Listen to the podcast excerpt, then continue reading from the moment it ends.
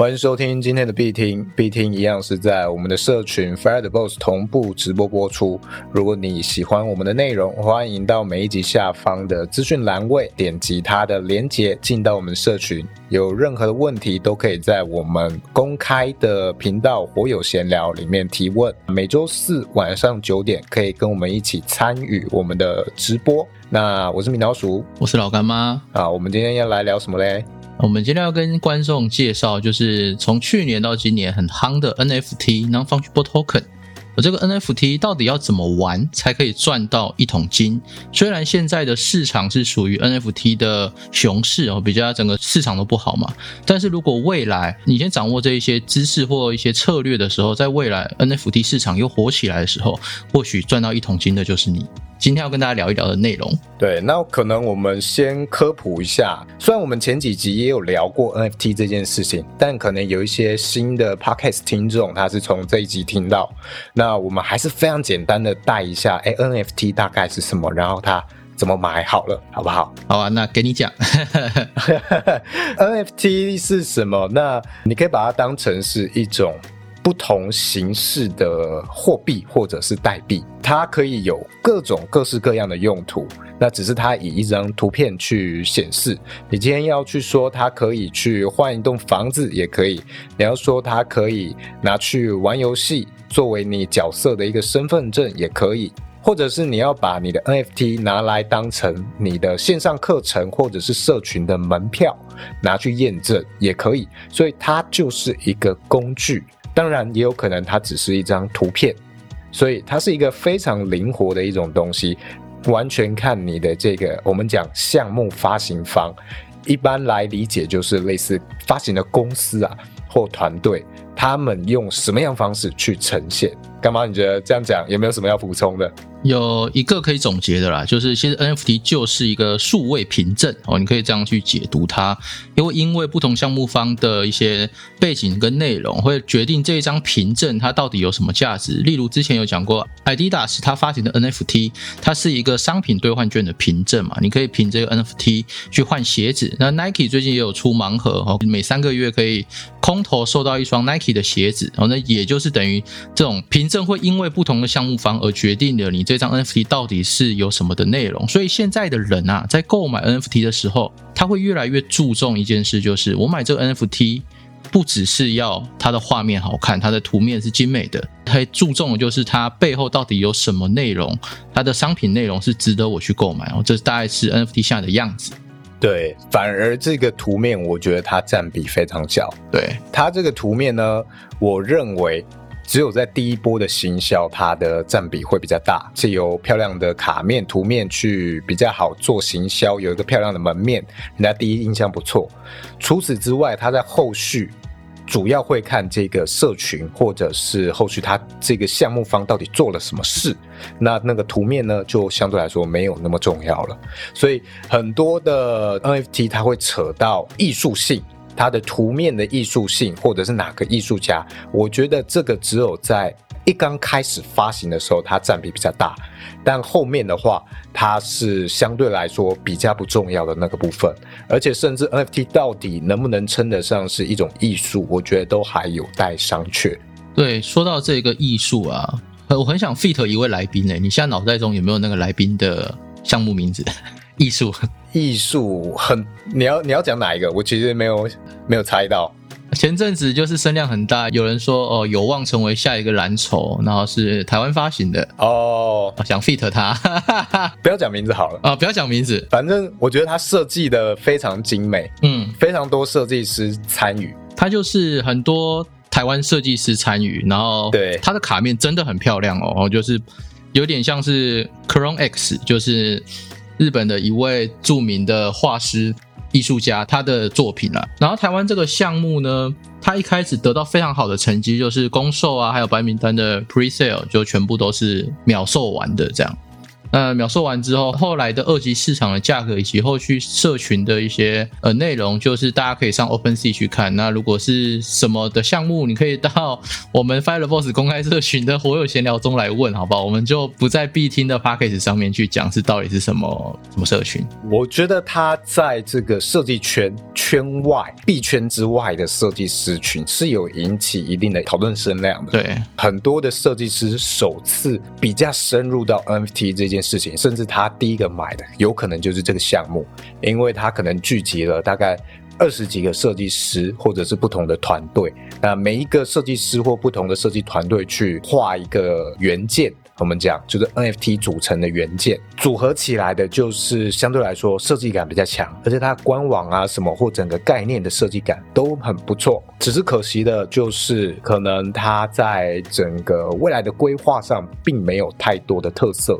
或者说跟其他的项目，你可能感觉不出太大的差异，比较没有亮点。那同时，它的这个价格的模型设置，还有它的群众受众亚洲人占比很高，这件事情都会隐约成为它很容易被盗货的一个模式。对，因为我我自己以我的个人立场啦，我在判断 FT 的时候，不只会去看它的图面团队。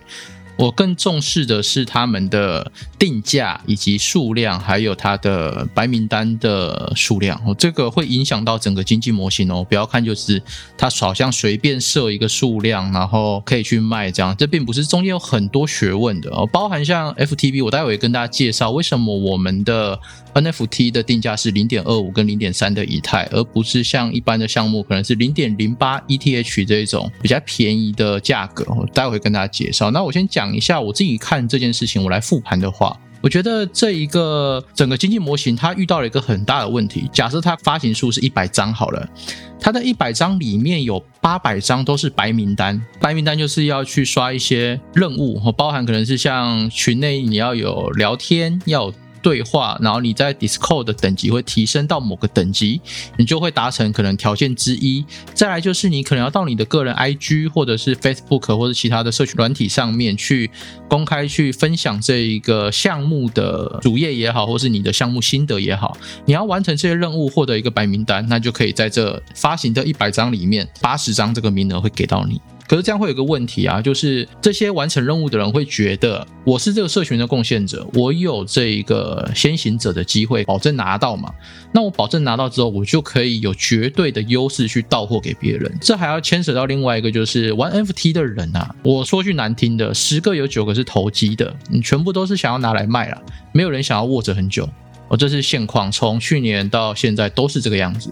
所以一个项目能不能留住人，并不是它的卡面好不好看，并不是它后面的项目多么的厉害，而是它整个社群的内容吸不吸引人留下来。那刚刚讲到它的定价是比较便宜的哦，就是一般的小资的上班族以下都可以买得起，甚至是学生都可以买得起了。那很多的学生会有一个梦想，就是我今天是大学生，我花个八千块去买一张 NFT，我获得白名单，反正我时间最多嘛，没有课的时候我就在家里去聊天，去升级我的 Discord 的等级。花了八千块，我拿到这张 NFT 之后，我就可以用三倍、四倍的价格去倒给别人，给那些市场没有时间去做白名单的人去接盘。这个时候，每个人都这样子想的时候，是不是会出现一个情况，就是它的价格会崩盘嘛？为什么会这样呢？因为你让所有的人都买得起你的 NFT，所以你的价格会崩盘。我觉得这是第一个最大的问题。反过来看 FTB，我们设计成零点二五，就是大概是台币两万块到两万五千块左右，是浮动的。那要一个人拿出两万到两万五，其实他需要有一点点的资本啦，才可以买得起我们的负担得起我们的 NFT，所以会变成大多数在 FTB 这个社群里面的人都是持有一张的，很少人会持有两张、三张以上。那你在这个情况下，你只持有一张，你如果卖掉的话，你 d i s c o 的进阶频道啊，还有相关的一些内容你都看不到，甚至是我们开发的城市你也用不到嘛。那这样子，这些只有一张的人就不敢出场，他不敢拿去卖掉，因为他只要一卖掉，他就损失了这些权益了。这是我们有去做那个控制的地方。那回到刚刚那个项目啊，它发行的价格是可能学生都负担得起的。那甚至有一些人资本比较大，他可不可以买个五十张、一百张？可以吗？那这五十张、一百张就是项目没有办法消化完的卖压，会导致这个价格一直是往下砸的。哦，这是它最大的问题。对，那我觉得，假设今天我是一个大学生，然后我好不容易凑到这个白单买了这个项目，它可能是我第一个 NFT，我觉得不会发生你刚刚这个我要三倍我就把它卖掉这件事情。我觉得他的心理状态应该是。哎靠！我觉得我这个是未来的无聊猿哦，我中了这个未来的火箭，我要把它握着。结果你会看到它从这个零点一级，biu 到零点四，零点零四啦。嗯 然后你想说，哦，我再握一下，我再握一下，然后啾又掉下来，变成零点零零几，biu。等于你坐了一个过山车，然后下来竹篮子打水，一场空啊，什么都没有，最后你还亏钱。你刚刚那个 biu 让我想到一个迷音哎，不知道大家有没有听过那一个，有一个阿妈 biu 砰击嘞，那个阿妈。所以我觉得你真的可以在三四倍。你就把它出掉的人，这些应该都是老手了。就是他一开始其实就已经设定好了止盈，就是你到了什么价格，我就要把它卖掉。我设了一个盈利的线，一碰到那个价格带，我就要把它倒掉。我觉得这其实也是你无论在买币卖币，或你要操作合约或 NFT，你都要先有的一个心态，就是我这个东西我今天投资了。我要规划我什么时候要把它卖掉，它的止盈价格在哪里？然后我什么时候它亏到什么价格，我要把它出手掉，这个是止损价格。NFT 我觉得也要这样做，不然你会发生一个状况，很明显，这个尤其在合约会很明显，就是你如果就只是抱着哎，我走一步算一步的时候，到了零点四，其实你会产生很多的贪婪，你会想要再握下去看看。你会想要看它还能够爬到什么高度？你一样知道，哎，它很有很高的机会会跌下来，但你内心会说服自己说，万一它能够这样起飞呢？万一这就是那一次呢？万一我是天选之人呢？然后这种情况通常它就会暴跌。可每个人都这样想，每个人都觉得自己是赌神、天选之人、合约王。对啊，如果你这个心态到了合约，会输得更惨。你会把你的身家都赔掉。我觉得 NFT 你少少的玩小仓位玩也就算了，因为你知道那些成功几率很低嘛。但是你 all in 这些项目的时候，还有这样的心态，哇，你真的是你可能很快就会出去了。对，然后我再补充一下刚刚老鼠说的内容，就是投资人啊，投资也好，或是你要考大学，你看到你考大学，你要做什么？备审资料嘛，然后要备考，对不对？你有一个剧本。我什么科目我要拿什么几 A 啊？然后有些是要放弃的。为什么会有些要放弃？因为那本身不是你的强项。那如果你没放弃它的话，或许你会花更多的时间浪费在比较没有投资效率的地方。啊，例如我的数学很不好，我要花五倍、十倍的时间去读数学，才有可能救起来到平均值。那我这样其他科目可以再往上拉一两个水准的，可能这个时间就被我磨损掉了哦。所以像我们在投资的时候也是，你要先知道你的优势主场在哪里。这个我们之前的节目有讲过，就投资要找到你的主场嘛。所以其实这个也是哦，你这经过几轮的测试，不管是在 DeFi、GameFi、NFT。主流币或是小币这些东西，你碰了一轮之后，你大概会比较知道自己适合什么，哪一些你是握起来比较舒服的，不会有心理负担的哦。这样子去碰，有啊，有时候你在做不管是合约还是交易的时候啊，你的仓位如果太大的话，我相信你应该会很不好受。例如今天大跌，你就很不好受。但我要给大家打个鸡血，就是今天你会买它，代表是你看好它长期看涨嘛。那你看好它长期抗涨，最近的趋势或是最近的大盘不是很好，包含美股还有整个国际金融市场 CPI 的通膨指数就非常高之外，你要相信未来是有机会会回稳的，而且是几率非常高。那在这个情况下，真的不用太担心，你被套一天就被套一天啊，就不要看嘛。你白担心的话，你也没办法做什么，你也不可能说你要割肉卖出。如果你割肉卖出，你就会发现哇，加密货币很稳诶。反正每次割肉卖出没多久，它又涨回去了，呃，奇怪了哦。对，这就是加密货币的魅力啦，暴涨暴跌，所以你暴跌的时候也会经历暴涨。好，你要知道这件事情。我们只要确定一件事情，就是如果我们买在相对高点，没关系，你可以就是等着等它解套，那如果你是暴跌的时候才买的哦，恭喜你，你的胜率比别人高，因为暴跌之后再涨上去，这是在加密货币很容易发生的事情，就是暴跌暴涨。所以回到这个，就是我们在投资的整个过程啊，像刚刚老鼠讲的，你的止盈跟止损你要设定好。例如我买了刚刚那个项目，哦，我设定就是赚三倍我就要跑了，好，那就到价位就跑。啊，你发现苗头不对，开始跌了，那你可能就是缩减你的预期的目标嘛。例如你原本要赚三倍的，啊，最后出场只赚了两倍，那也没关系，你也是赚。至少你没有亏钱，那这一次就是你的经验。那我来跟大家讲一下，就是在去年的十一月到今年的一月份，这个 NFT 牛市啊，你会发现哦，你很多的项目怎么买怎么赚，因为很多钱流进来嘛。所有的 NFT 项目都有至少经历过两个阶段啦，就第一个就是你买完之后，它是盲盒的阶段，然后等到一段时间，例如三天或五天哦解盲。这是第二个阶段，解盲之后，如果图面好看，一般人会把价格冲上去。例如我当初是买这一个 NFT 是一颗以太币，那解盲之后可能就会到两颗、三颗、四颗、五颗，甚至十颗、二十颗都是有可能的。大家就是在碰碰这个运气。那如果你是在做这一个 NFT 投资的时候，在那个时候你这样买是没有问题的。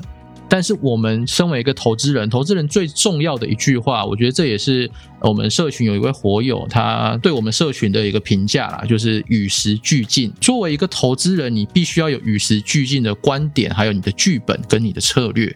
那你有这个与时俱进的观点、策略、剧本的时候，你会发现，哎，从二月份开始，NFT 开始萎缩了，交易量下跌了八十趴，到三月份、四月份下跌了九十三趴，哇，那这怎么玩啊？我跟你说，还是有人赚得到钱。那这个赚得到钱。的人，我们未来会在我们的 NFT 社群里面，然后请他来，大概六月或七月份的时候，会跟大家做一个限定课程。我去跟他讲，他到底是怎么样从四十颗以太币玩到最高触及两百颗以太币的资产，四十颗变两百颗，这是一个非常夸张的一个数字。那个朋友也是我们 Fire Boss 的活友。就是会邀请他来跟我们讲解更深的这 NFT 到底怎么滚成这个样子的。好，他真的是 NFT 高手。那我今天跟大家讲，就是在与时俱进这一块啊，像二月份它开始萎缩的时候，还是可以赚钱哦。怎么赚？教大家。第一个就是哦，你在买之前，很多人是不是想赌博？反正就零点零八颗、零点一颗以太币嘛，大概就三六百块美金，可能就这样子，三百块美金，那大概台币一万块哦，那我就冲下去了，买个刮刮乐啊。如果开图涨了三四倍，我再出掉嘛。很多人是不是这样想法？所以他解盲之前，他会有一波很高的涨价，这个就是在币圈人要有的一个观念啦。我们可以去赚事件，一个事件发生的时候，我们可以去赚。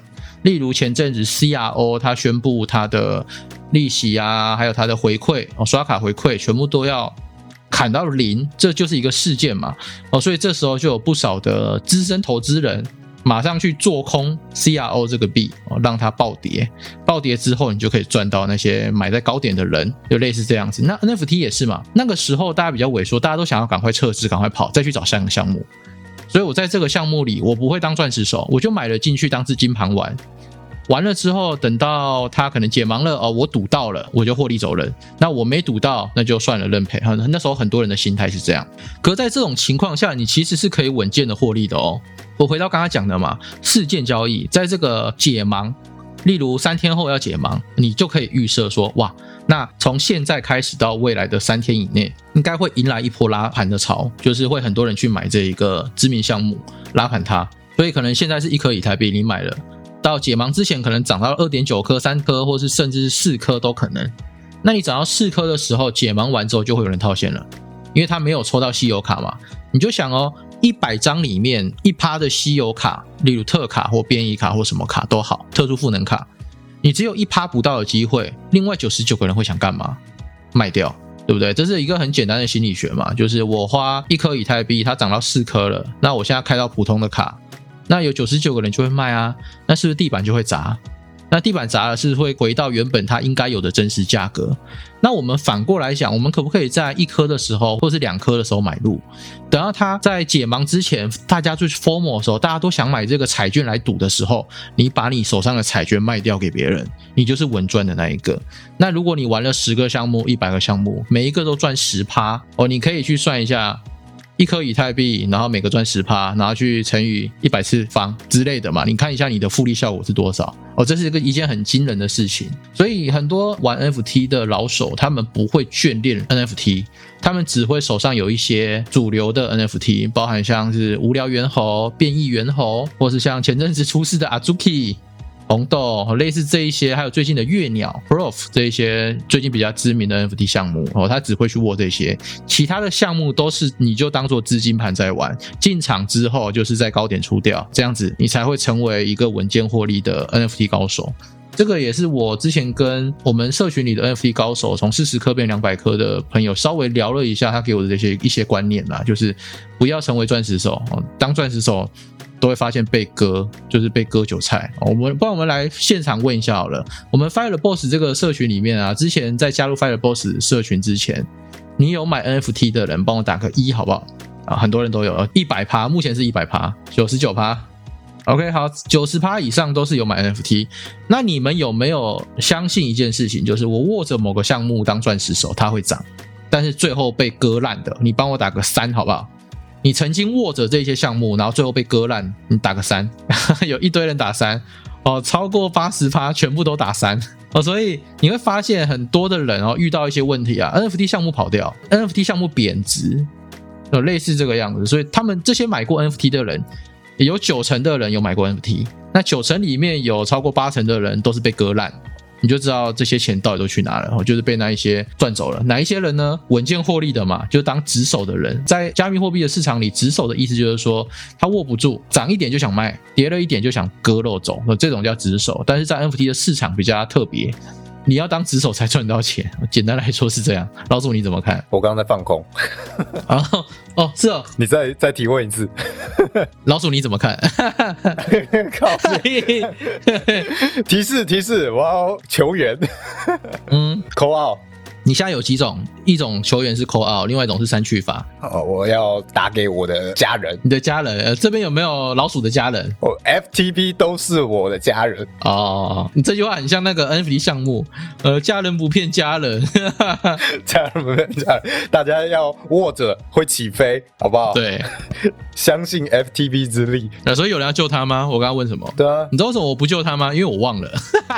没有啦，给大家增加一点笑料，让这个稍微活泼一点嘛。对啊，我刚才讲那么久了，我怕又进入到上课模式。好啦，我我喝我喝一点酒啦，我喝一点酒。我们喝一点银杏，银杏是用喝的吗？怎么看待直手？哦，终于有人啊，有人问问题啊，那你怎么看待？怎么看待直手？直手其实没有什么不好啊，因为你去看现在的项目，其实没有几个项目真的值得你长期握着当钻石手。这些 NFT 项目。你其实可以把它当成比对到我们的币来看哦，也许无聊猿就相当于 NFT 里面的比特币，它有一种可能象征性的作用。今天无聊猿如果暴跌，那其他 NFT 可能看到也会觉得，哎，可能 NFT 市场是不是不太好啊？这样有一个比对效应。今天如果你去买前十市值的这些 NFT 的话，为什么老手都选择买这些比较大的前面几个项目？就是因为它如果今天跌下来，它有比较高的几率还会再涨回去。但是如果你今天买的是那些名不见经传的小项目，当今天它的价格没有办法冲起来的时候，它价格跌下来，它是再也不会回去了，因为它没有流量，没有声量，流动性对。他已经丧失了他冲上去的机会，然后他的这个社群里面也没有在建设，也没有什么聊天的机制，所以他这个社群其实也是死的。社群死的时候，它是没有任何的未来性可言。那你未来还要谈什么？它价格上涨是根本没有机会的。对，你看这种情况，你项目方还会再继续做事吗？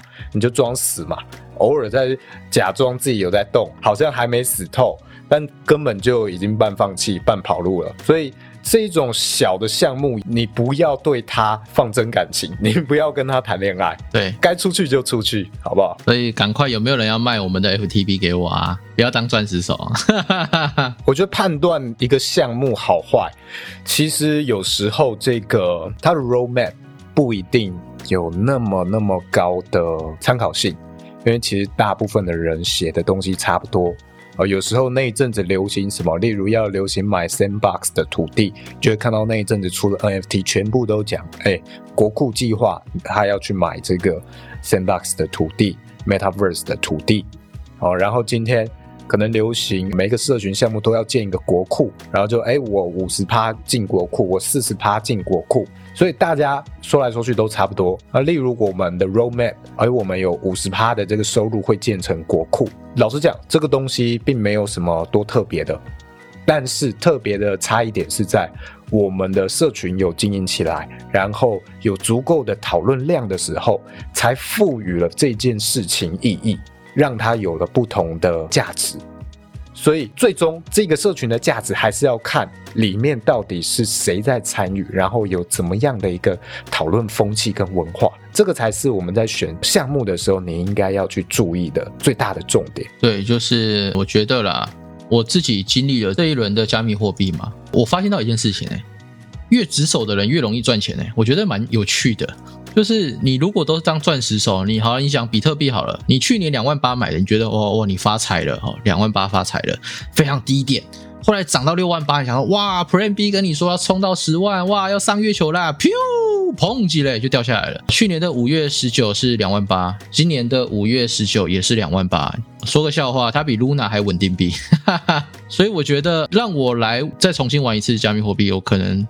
不会爆一个寂寞了，NFT 也是嘛。刚才火友有问一个问题，就是是不是大部分的 NFT 地板价开始下跌，要涨回去的几率非常低？没错，因为小项目你会下跌，一定有原因嘛。就是你可能这样刚刚的白名单制度，或者是价格设置上让某些人产生了极大的优势，那这样子它要涨回去非常困难。包含它可能没有什么流量流动性，这样子就会被套，你那张 NFT 就永远变成一张 JPG。虽然你还是可以享受赋能啊，但是那赋能大多都是社群会跟你说 Good morning, Good night，就这样，所以你握不住。价格下跌主要就是你有某部分被人家看破，人家觉得你不符合这个现在的价值，所以他很多设了止损的人就立刻出去了。我们今天看哦，NFT 的市场一直在推出新的项目，哦，每天都有新的很多新的项目出来，那每一个都带有它的热度。跟声量这种状况，你身为一个旧的项目，你怎么抢得过新的这些项目？你已经被人家看破过，然后你的地板价已经跌下去的，你要再抢过这些新项目的热度，重新吸引人进来去购买，难度是非常非常高的，是比这一些新项目发行还要再困难的。那你就要有非常强的社群力。才有办法去扳回一城。对，那你就思考看看，这个社群里面到底有没有这样的社群力？好，没有就赶快卖掉。对啊，例如我觉得有一个重点啊，项目方会不会出来跟大家互动，这是一个很重要的点。因为我参加过很多的 NFT 的项目，那里面的很多社群的只会找 Mother 来跟大家互动，Mother 就是 Moderator 哦，管理员哦，只会找这些管理员来跟大家互动，项目方本人基本上自己是不会出现的。那我就想啊，你到底有没有这个心在这个项目？就这是一个很奇怪的事情嘛？你是项目方负责人啊，你不出来跟大家讲话，就很像你是一间公司的负责人，你从来没有抛头露面，也不跟大家讲话，跟新人说 say hello，奇怪，那你到底是谁在玩这个东西？然后我来讲一下，为什么我会觉得说加密货币或者是 NFT 啊，你都要找大的项目去买。像刚刚有讲到说，很多人都会以 NFT 项目的市值前十名去买，这个其实是一个谬误啦，不要把它当 ETF 哦。你不要前十名的的 NFT 全部买一轮，你会发现你落赛，因为前十名的位置会一直换，就是会一直的换来换去，就跟加密货币一样，加密货币的前十名的市值，三年四年会换个可能数十次都会有。好像 Luna 前阵子最高好像到达第几名啊？前十名吧。那现在掉到一百七十名、一百八十名之后了。哦，那如果那时候你你相信说，嗯，必听跟我讲，我要买前十名的 ETF，我要买 Luna，因为它第九名，你就买下去了。我操，你现在就是一个妈的必听烂节目的这种人了，对不对？有时候要跟你说，就是我们如果要买 NFT，我基本上如果要推荐你啦，我只会推荐你什么 The Bored。就是无聊猿猴嘛。对，我只推荐你这个。如果你真的资金够的话，你就唯一一个策略，包括我，如果真的资金够，我要投资 NFT 的话，我只会等无聊猿，可能它币价砍半到五十几的时候，像前几个月有那个时间嘛，六十八，那我就在那个时间点，对对对，大概那个五六十的位置，那我在那个位置买入，然后等它再涨到一百多的时候，我再卖掉，然后反复这样子跑，这样子是相对来说。其实比你冲其他的土狗项目，然后许愿说拜托你成为下一个无聊猿，你的获利会更稳定很多。对，这种东西就是你资产大，你要翻倍非常简单啦。如果你玩 NFT 的话，像无聊猿猴最低是六十八嘛，你买入的话，它前阵子发土地之前，它最高冲到一百五十一吧，呃一百五十左右啦，就是我记得我看一百五十一这个数字，你想哇。我今天拿六十八颗以太币，那时候是三千，等于三十，拿六百一十二万台币去买这个无聊猿猴，那你最后你卖出是一百五十一颗，它变成一千三百五十九万，哇哦，六百万变一千三百五十九，哦，那个时候就是这个样子，就是如果它暴跌到六十几，你敢买的人。你看它是不是后来涨回去了？为什么？因为这个东西是贫者越贫，富者越富的一个游戏。NFT 就是这样。你看哦，我们在 OpenSea 或者是你项目方的 Source Code，就是你的智能合约是写说，我每一笔交易我可以抽十趴版税嘛？好，那你在 OpenSea 卖掉有十趴是给项目方。你看一下，你一只一百五十一的一个无聊猿猴卖掉之后，项目方拿了多少钱走？他拿了十五颗以太币，所以等于是这些你换给我，我换给他，他换给你，你再换给我的这种游戏啊，项目方是稳赚不赔的。他可以每天去挖矿这些人的钱，这些版税嘛，每天十趴。所以像他前阵子他的三十日交易量啊，还是七日交易量有两万颗吧？两万颗的十趴是多少？成交量两万颗，十趴就是拿两千颗嘛。所以他一个礼拜，他的项目方就有两千颗 ETH 可以去做操作，这是他的收入。那这两千颗 ETH 是多少钱呢？我来算一下哈，两千哦，一点八亿台币左右。所以他每一个礼拜会有一点八亿台币的版税收入。那你看哦，一个公司或一个这种蓝筹项目，一个礼拜有一点八亿的纯收入，那他要去拍电影，他要去发行什么新的项目，是不是很简单？哦，所以他不会死，因为他背后的资金资源非常多。就变成了富者越富哦，所以小项目要做起来非常困难啦，因为你没有资源，你没有版税的这些矿工给你挖矿嘛，所以这件事是非常困难的。那回到币也是，我想跟大家聊一下这个币啊，有个东西是这样子，我给大家看一张图。好，那如果你看不到这张图的 p a c k a g e 听众，你可以到我们社群里跟我说，你是在。p a c k a s e 的第二十集节目中有讲到某个一张斜率的图哦，那你就可以来我有闲聊去问二十一二十一这一集是二十一啊二十一集你在二十一集有问的话，然后就来这个我有闲聊去问我，我就会把这张图给你。这张图是什么意思呢？你们发现比特币在二零一一年到二零一二年它暴涨，只要一年，一年以内它就到了最高点嘛，对不对？那你会发现哈，我们看下一个，它后来暴跌之后，二零一二年暴跌。它走到下一个暴涨的巅峰，它需要走二零一二年到二零一四，它走了两年，所以它整个暴冲的那个斜率变缓了，它需要更长的时间了才会到达这个顶峰。二零一四年，那再从二零一四年开始暴跌到最低点是二零一五年左右。二零一五年到下一次的暴涨到最高点，二零一八年，你看它花三年的，所以从一开始的花一年暴涨到最高，到花两年暴涨到最高，到后来的花三年暴涨到最高，那现在是第四次，二零一九年开始是一个最暴跌的一个地方，然后开始后面数四年嘛，一二三四。哦，那可能就是二零二二年的末班车，或者是二零二三年的年初会迎来新的牛市哦，这是有可能。以这种回归对数的数学统计去看的话，它是长这个样子。所以你做 NFT 也是嘛，你做 NFT 它的斜率是非常高的，基本上都是快九十度啦，不管是小项目大项目都是。但是经过一轮的 pick，一轮的往上冲到最高，它开始暴跌的时候，只有蓝筹项目回得去。所以你在玩币的话，也是只有主流比特币跟以太币，它回得去最高的地方，就是市值一二名哦。跟大家科普一下，比特币跟以太币，它在加密货币整个十三年的历史以来，它基本上都保持第一名跟第二名啊。以太币有时候会掉到可能第二名之后，但是有九十趴以上的时间，以太币都是在第二名，那比特币永远在第一名。那你买这些大盘的主流币，我觉得是新手可以去碰的，因为你就算被套了，没关系，四年后它一定涨很高哦，就是这样。那如果你是在最高的地方买入的，那你就等四年五年之后嘛，因为它斜率越来越平缓了。那如果你是在暴跌的时候才买哦，恭喜你，三四年之内，然后你基本上会吃到好几倍的一个涨幅。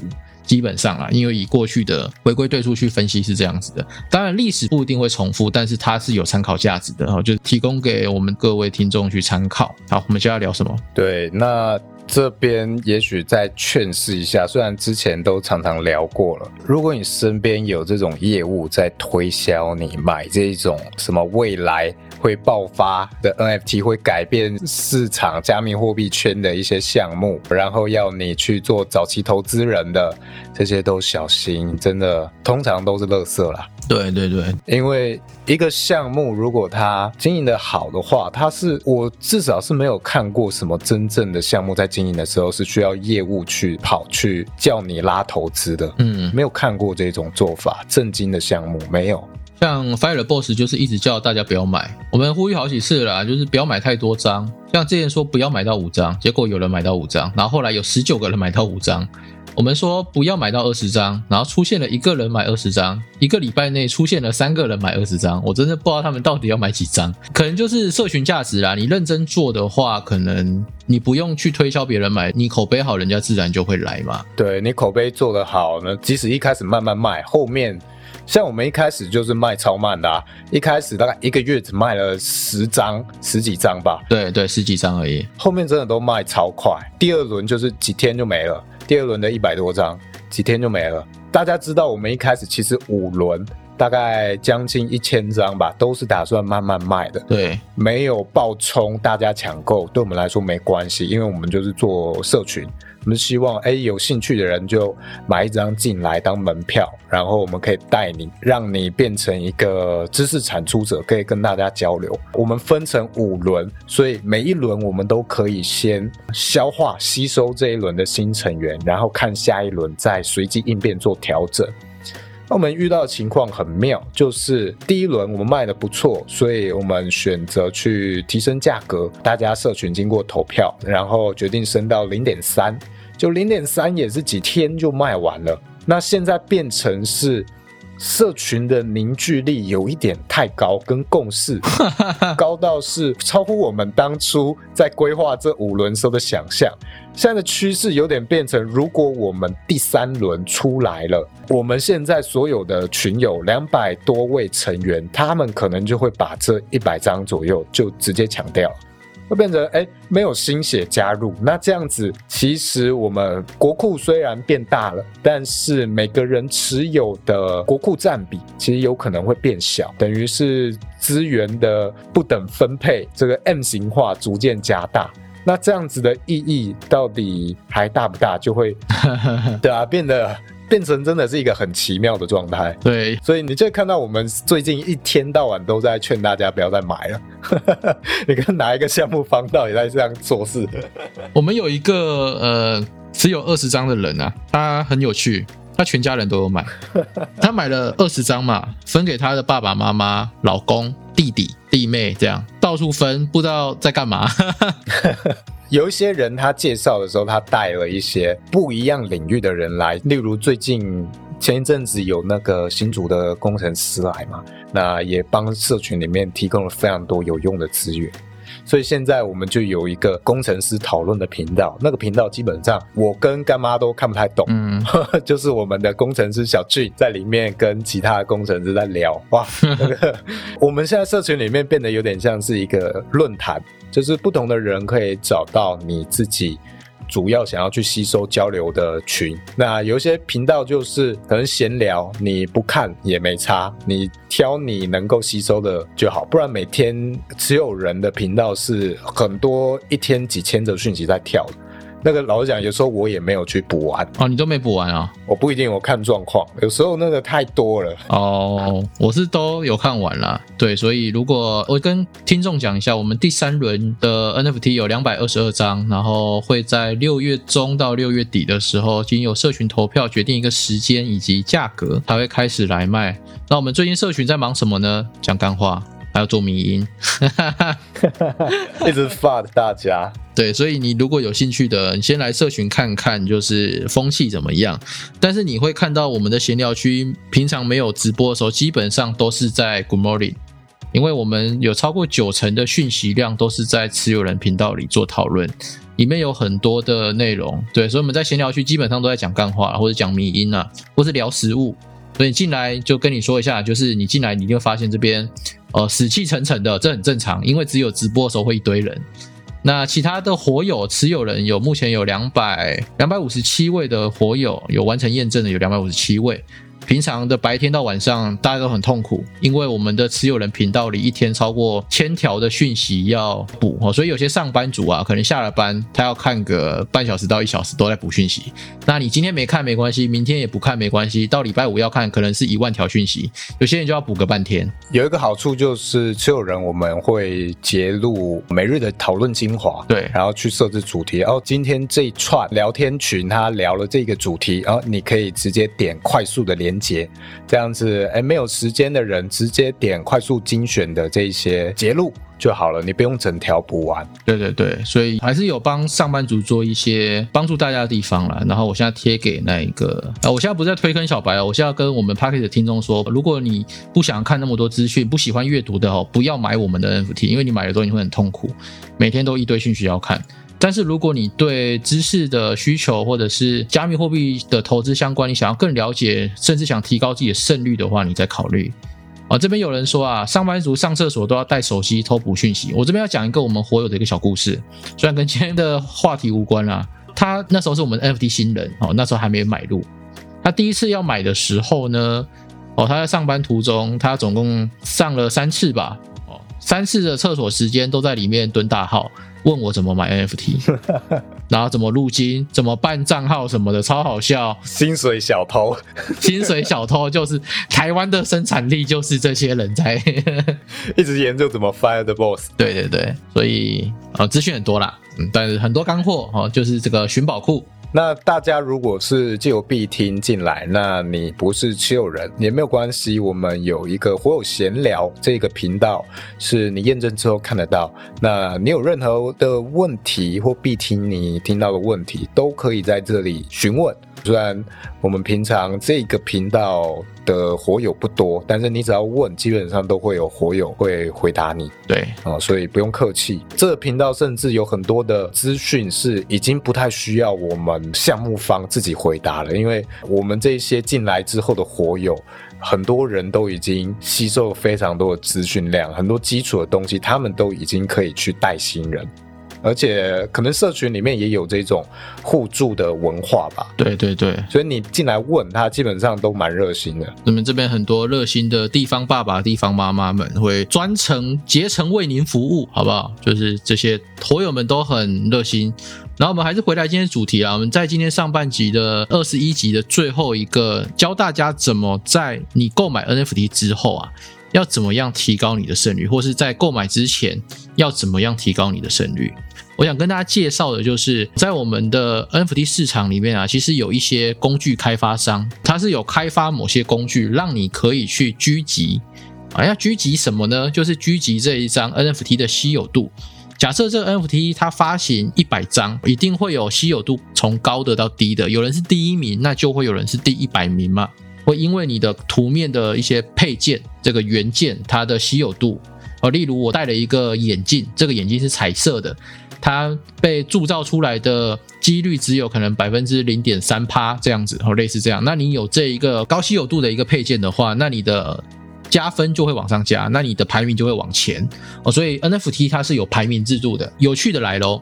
刚刚是不是有说过，很多指手会在 NFT 解盲之前的那一波疯魔潮会挂卖嘛，对不对？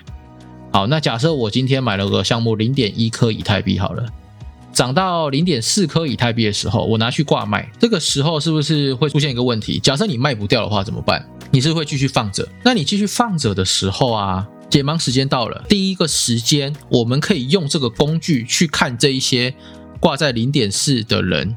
甚至是砸地板的人，他的稀有度是多少？例如，他那一张用狙击器显示他是传奇卡，哇，才零点四你就买起来吧，因为基本上零点四 ETH 的卡，如果是普卡零点四的话，基本上它的传奇卡可以涨到一颗两颗以上的以太币。哦，所以我们可以在那个解盲的那一刹那，可能前后三分钟、五分钟，你只有这个反应时间，但是这个反应时间可以让你赚到很大量的财富。像那个时候红豆阿朱 k 吧，有人就是在解盲之前，然后就是去找了高稀有度的卡聚集起来，买完之后直接翻倍变成八颗、十颗。所以他花了二点多颗的以太币去狙击到人家那个还没有开盲盒的项目，为什么会变这样？因为就是 OpenSea 上它有个按钮，你要去更新那一个解盲的卡面，更新完之后的三到五分钟，哦要看塞车程度，它的卡面才会变成开出来的卡。但是你用狙击器，因为它可以去看到那一个 NFT 背后的 meta data 在哪里，所以它可以直接算出所有的 NFT，依照那个 meta data 去算它的排名。哦，这就是狙击器的厉害。所以你等到你才开到卡，发现自己是普卡的时候才去卖，哦，这样是太慢的。那些厉害的科学家们都是用这些外挂的工具。